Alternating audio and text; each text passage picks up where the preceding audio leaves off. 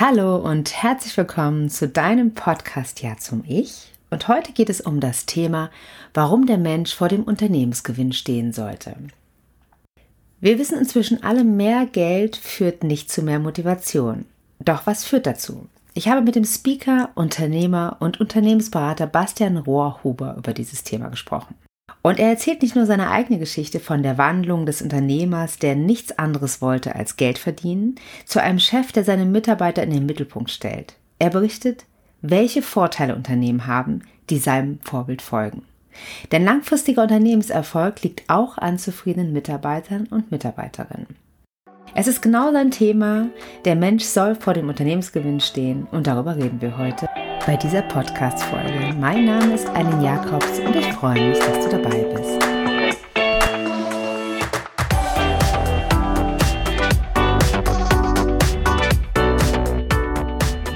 Ich freue mich, heute mit äh, Bastian Rohrhuber über das wunderbare Thema zu sprechen, warum der Mensch vor dem Unternehmensgewinn stehen sollte. Bastian, Erzähl doch mal, ich finde das Thema mega spannend und vor allen Dingen finde ich es mega aktuell. Ich glaube, viele, viele Unternehmen ähm, entdecken da gerade ähm, neu, ein, eine neue Idee davon, dass man mit Mitarbeitern anders umgehen darf und muss und sollte. Und ähm, du bist ja unter, äh, strategischer Unternehmensberater. Warum ist dir das so wichtig, dass der Mensch vor dem Unternehmensgewinn stehen sollte? Was ist dir persönlich wichtig an dem Thema? Ja, das sind äh, letztendlich zwei Punkte die ich da erwähnen möchte. Das eine ist meine Geschichte, wo ich herkomme, dass ich eben 25 Jahre lang dem Geld wirklich hinterhergerannt bin. Und das andere sind meine Töchter, für die ich eben eine andere Zukunft schaffen möchte. Denn unsere junge Generation kann nur das übernehmen und baut auf dem auf, was wir ihnen hinterlassen. Hm. Und das sind eigentlich diese beiden Punkte, die mich da hm. antreiben. Okay, dann äh, das sind beides super Punkte. Das heißt, du hast selber die Erfahrung gemacht, dass du bist selber dem Geld hinterhergelaufen und äh, ähm, das heißt, du hast deine Erfahrung damit gemacht und hast herausgefunden, dass das nicht das Richtige war. Kannst du kurz mal erzählen, was das, was dir passiert ist? Genau, also da gibt's eine, eine ganz lustige Geschichte, die hat in der Grundschule begonnen. Es war im Kunstunterricht und wir sollten unseren großen Traum malen. Ne? Jetzt kann jeder mal kurz überlegen, was so sein Kindheitstraum war. Viele haben ja Schlösser gemalt, Pferde, Polizei, all das. Und der kleine Bastian hat einen Geldautomaten gemalt. Also einen Bankomaten, wie er in der Sparkasse neben der Schule stand, wo ich mit meiner Mutter immer Geld abgehoben habe. Und ich war einfach fasziniert davon, dieses Geld da rauszubekommen, ohne scheinbar dafür was tun zu müssen. Weil okay. ich habe, das habe ich später in der Reflexion erkannt, gespürt, dass erwachsene Menschen für dieses Geld bereit sind, Dinge zu tun, die der kleine Bastian nicht bereit ist zu tun. Mhm. Und leider stirbt zu dem Zeitpunkt auch mein Opa, selber Unternehmensberater in ganz Deutschland. Und er war der Einzige in unserer Familie, der mir das hätte quasi Unternehmertum, Investments, Mindset hätte erklären können. Und somit ist dieses Wissen aus unserer Familie verschwunden. Und dann habe ich mich durch die Schule durchgeschlagen, ohne wirklich, ja, mein Ziel zu kennen. Und wusste nur, ich will viel Geld haben, weil das hatte ich mit Freiheit verbunden. Hm, spannend. Und dann begann eine ja, Unternehmenslaufbahn, die führte mich über eine Unternehmenspleite, dann zu einem Dualstudiengang, wo ich während der Ausbildung noch ein Unternehmen gegründet habe in der Baubranche. Wir hatten am Ende zwölf Mitarbeiter und haben Millionen umgesetzt. Und mein Leben bestand letztlich nur noch aus Arbeit und Ablenkungen, ja, Betäubungen, um, ja, um das alles, was gar nicht so meinem Herzen entsprach, aushalten zu können. Hm. Und irgendwann 2017 war mir das dann wirklich alles viel zu viel. Und ja, dann hat der Prozess der ja, Transformation Kehrtwende bei mir begonnen. Hm. Und das heißt, du hast selber körperlich verstanden oder ähm, dass der Mensch vor dem Unternehmen, Unternehmen, Unternehmensgewinn stehen sollte? Also so was, was, was ist das Wichtige für dich an dem Thema?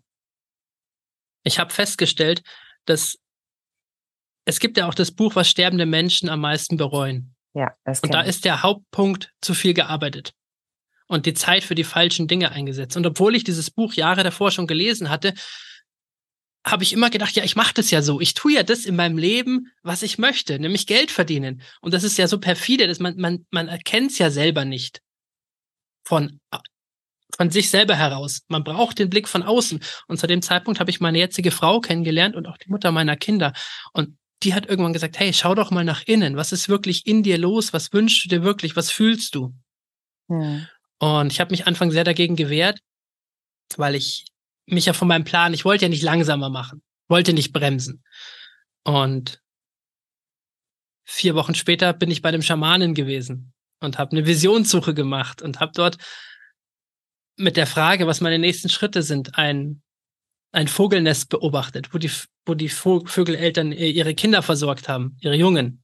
Und mhm. daraus entstand dann bei mir der Wunsch, ich möchte Familie haben, ich möchte Kinder haben. Mhm. Die ich davor nie haben wollte, weil Kinder war für mich der Inbegriff, das hatte ich ein bisschen von meinem Vater übernommen, die kosten viel Geld und die rauben mir meine Freiheit. Und beides war ja, Geld und Freiheit waren ja quasi meine Hauptwerte. Und somit mhm. war das für mich ein rotes Tuch eigentlich. Ja. Aber erst dadurch bin ich wirklich in der Lage gewesen, zu mir zu finden und mhm. zu erkennen, dass dieses Geld verdienen nicht an erster Stelle stehen darf. Mhm. Dann bin ich rausgegangen und habe mir Unternehmen, Unternehmer, Menschen angeschaut, wie sie mit ihrem Leben umgehen und habe immer wieder die gleichen Muster erkannt. Ja, wenn ich mal Geld habe, dann. Mhm. Und dann ist die Erkenntnis erstanden, wenn wir richtige Entscheidungen treffen, unser Leben nach Werten ausrichten, uns ein gutes Netzwerk aufbauen, zusammenarbeiten statt gegeneinander und wirklich nachhaltig Wert schaffen, Wert für unsere Mitarbeiter, Wert für die Kunden und letztlich Wert für unser ganzes Unternehmen, dann wird automatisch das Geld zu uns zurückfließen. Hm. Hast du die Gesetz der Anziehung. Ach, Gesetz der Anziehung, okay. Ja, hm, hm. auch ja. Hm. Und ähm, hast du Beispiele dafür? Du bist ja jetzt schon Unternehmensberater, wie du das in die Firmen implementierst. Also genau diese Haltung. Ist das nicht total schwierig, weil äh, die Wirtschaft äh, ist ja sozusagen auf Gewinn ausgelegt. Ähm, hast du denn, hast du da schon Beispiele, schon Erfolgsbeispiele oder hast du schon Ideen, wie du das machst? Das ist ja eine schöne Vision. Ja, also ein äh, ganz tolles Beispiel ist sicherlich von unserer eigenen äh, Firma gewesen, dass wir mit den Mitarbeitern auch wirklich dann zu den Schamanen gegangen sind, wo ich war und einen Feuerlauf gemacht haben, den ganzen Tag vorbereitet und abends über glühende Kohlen gelaufen und einfach mit der Ausrichtung und da einfach ja versucht die die Persönlichkeit zu stärken jeden einzelnen Mitarbeiters. Mhm. und und solche Sachen ja. Und dann natürlich auch nochmal die Produkte zu überdenken, zu überarbeiten, weil als ich auf der Baustelle früher noch selber war, mir ging es wirklich darum, möglichst schnell fertig zu sein, dass möglichst viel am Ende an Gewinn übrig bleibt, ja. Hm. Einfach noch mehr auch Zeit mitzubringen, zu sagen, wenn, wenn der Kunde nochmal Fragen hat, dann nehmt euch die Zeit, setzt euch mit ihm hin, diese Geschichten, ja. Hm. Hm. Oder auch das heißt, in, ja. Entschuldigung. Nee, das heißt, äh, das heißt, in deinem eigenen Unternehmen habt ihr was schon was geändert? Also sozusagen, das heißt, da gibt's schon eine Erfolgsstory. Hat sich was danach verändert? Habt ihr mehr Profit gemacht äh, aus, aus sozusagen aus einer Zufriedenheit heraus? Also was könnte man jetzt, mh, hm, was ist das, was spürst du in deinem eigenen Unternehmen? Was hat sich verändert und was ist dadurch möglich? Hm, wir haben eine sehr gute, ein sehr gutes Betriebsklima, wenig Fluktuation und ja, dadurch ist einfach langfristige Planung möglich, eine gewisse Zuverlässigkeit. Wir haben quasi keine Krankheitstage. Oh. All die Sachen, die momentan Unternehmen mit Thema Fachkräftemangel, äh, äh, demografischer Wandel und das zu tun haben. Und wir kommen auch mit Gen Z super gut zurecht. Hm, weil wir hm. eben den Mensch sehen und die Bedürfnisse, die der Mensch mitbringt. Und da gilt es natürlich zu gucken, okay, was hat das Unternehmen, was, was brauchen wir für Strukturen, damit der Laden läuft? Und auf der anderen Seite, was bringt die Person mit? Und wie können wir die Person so sehen, wie sie ist und ihre Stärken ausnutzen? Hm. Und sie hm. ermächtigen, auch wirklich einen eigenen, einen eigenen Drive zu entwickeln. Hm. Und was glaubst du, ist die größte Herausforderung bei anderen Unternehmen, ähm, das zu, das zu ändern, dass der Mensch vor dem Unternehmensgewinn steht. Was glaubst du, mit welchen Herausforderungen wirst du da konfrontiert als Unternehmensberater? Es sind natürlich immer, immer diese Argumente, das kostet ja Geld. Hm, das ist ja erstmal, ist es ja oft nicht ähm, sofort erkenntlich. Es ist ein Investment in die Zukunft. Und da ich auch passionierter Investor bin, seit 15 Jahren, habe ich da gute Argumente, ich eben dann diese Investment Cases, das ist ein Investment in Aktien, das kennt der meiste Unternehmer, sagt, okay, du kaufst die Aktie heute, aber du verkaufst sie ja nicht morgen wieder, sondern zeige ich dann oft einen Aktienkurs von Amazon, Apple, sage ich, naja, aber nach zehn Jahren rentiert sich's dann doch. Und so lange brauchen wir aber nicht mal. Aber ein, zwei, drei Jahre ist doch immer so ein, ja, es gibt so eine Faustregel, dass nach spätestens sieben Jahren sich sowas immer ausgezahlt hat. Ah, okay. Mhm. Ähm, aber in der Regel geht's schneller. Der Punkt ist aber der, zu mir kommen Unternehmerinnen und Unternehmer, die gerade einen Schmerz empfinden. Mhm. Und das ist leider momentan so. Die Menschen kommen erst, wenn es weh tut. Wir gehen erst zum Arzt, wenn uns was wehtut, anstatt prophylaktisch, provisorisch, ähm, präventiv uns, um uns zu kümmern. Und das sind Themen, die ich in meinen Keynote-Speeches eben versuche, an die Unternehmer zu bringen, vorher schon umzudenken und oder bei Startup-Beratungen gleich das Unternehmen von vornherein anders aufzustellen, hm. dass wir gleich anders starten und gar nicht erst an den Punkt kommen, dann Brände löschen zu müssen. Hm. Und hast du auch den Eindruck, dass die jüngeren Generationen sowieso sozusagen von uns erwarten, äh, dass, dass wir da alle Generationen, die Eltern sind, umdenken? Also, dass wir den Menschen in den Vordergrund stellen? Ja, das habe ich. Ich hm. Habe immer so ein bisschen das Gefühl, dass ich meiner Zeit ein Stück voraus war und dass der kleine Basti, der gemerkt hat, dass die Menschen da bereit sind, für das Geld was zu tun, was ich eben nicht bereit bin, dass das jetzt angekommen ist. Nur die jetzige Generation kann das mehr greifen. Mhm. Ja, und so Wünsche wie äh, Work-Life-Balance und Vier-Tage-Woche, das sind ja alles nur Ausdrucksformen davon. Weil ich sage zur Vier-Tage-Woche immer so, wenn ich von wirklich von was begeistert bin und wirklich was vom Herzen tue, dann habe ich dieses Work-Life-Balance nicht. Dann habe ich vielleicht eine Prioritätenfrage, die ich mir stelle. Kümmere ich mich jetzt um mein Business? Kümmere ich mich jetzt um meine Gesundheit? Kümmere ich mich jetzt um meine Familie? Aber dieses Work-Life-Balance ist ja so ein bisschen so schwarz-weiß, gut und schlecht. Hm. Und das möchte ich rauskriegen. Hm. Weil dieses Schlecht, dafür ist unser Leben viel zu wertvoll, um schlecht überhaupt zu dulden. Hm. Ich ermutige hm. jeden dazu, das zu tun, wofür er wirklich brennt und was er mit Leidenschaft macht. Hm, schön. Und ähm, wenn jetzt wirklich ein Unternehmen zu dir kommt und jetzt kann konkret zuhört und äh, sagt, okay, wir haben Riesenprobleme mit dem äh, ähm, mit Mitarbeitern, Mitarbeiter zu halten, was würdest du denen für einen Tipp geben? Also in allererster Linie, das habe ich jetzt auch mit mehreren Startups und äh, kleineren Unternehmen bereits äh, oft so gemacht, ist, ich setze mich nur mit der Unternehmerin oder dem Unternehmer oder den obersten Führungskräften zusammen. Weil dieses Umdenken darf genau dort passieren. Ich weiß schon, ich weiß, wie du deine Frage meinst. Und das ist auch oft das, was die Menschen erwarten. Wenn heute jemand zum Arzt geht, der will, der Arzt soll ihm helfen. Hm. Aber er selber will nichts ändern. Mein Vater war Arzt und ich weiß, ich kenne die Geschichten. Und genau das Gleiche wollen die Unternehmer. Sie kommen und sagen, ich habe wie deine Frage Probleme mit den Mitarbeitern, was können wir tun? Mhm. Aber der Kernpunkt ist, dass der Unternehmer von innen heraus sich verändert.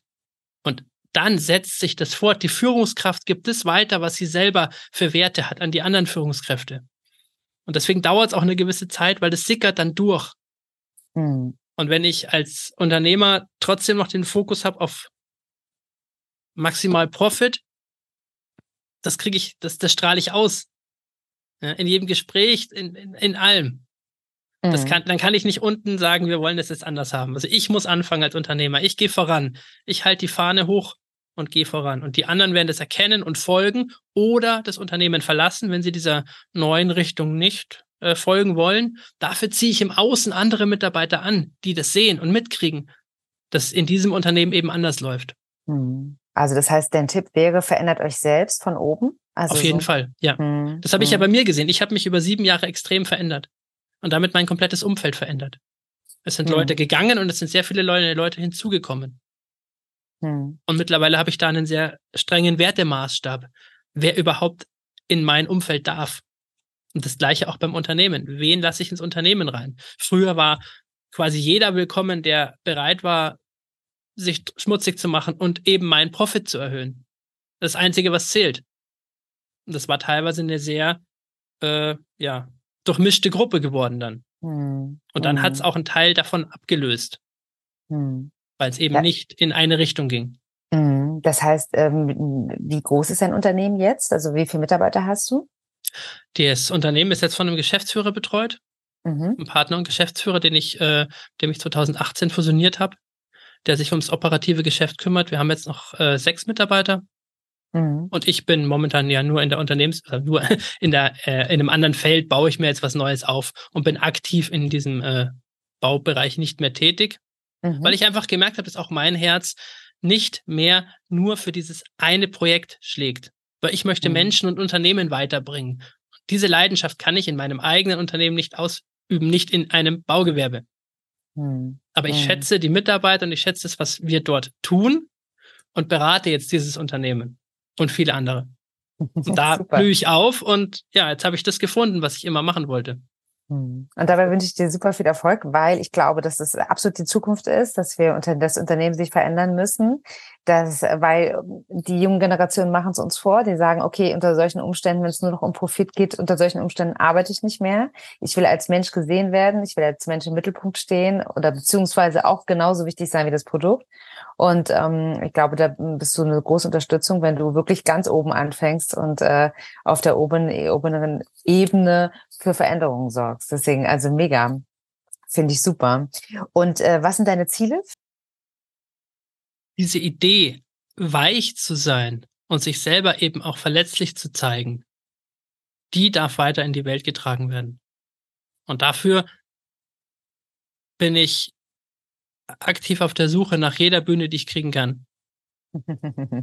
auch die in meinen Werterahmen passt, selbstverständlich, aber möglichst vielen Unternehmerinnen und Unternehmern meine Geschichte zu erzählen, die ich so emotional aufgeladen habe, dass es bei sehr vielen einfach Klick macht. Hm. Und viele sind allein dadurch schon in der Lage, für sich Veränderungen vorzunehmen. Und wer danach Fragen hat oder sagt, Mensch, begleit mich doch mal für einen Monat, für sechs Monate, für ein Jahr, ja, der ist herzlich willkommen bei mir. Okay. Wunderbar. Ja, dann wünsche ich dir dabei weiterhin viel Erfolg. Ich freue mich. Danke für das Gespräch und ähm, ich bin mir ziemlich sicher, dass du da ziemlich viel Gutes in die Welt rausbringst und äh, dabei wünsche ich dir alles, alles Gute. Dankeschön. Danke.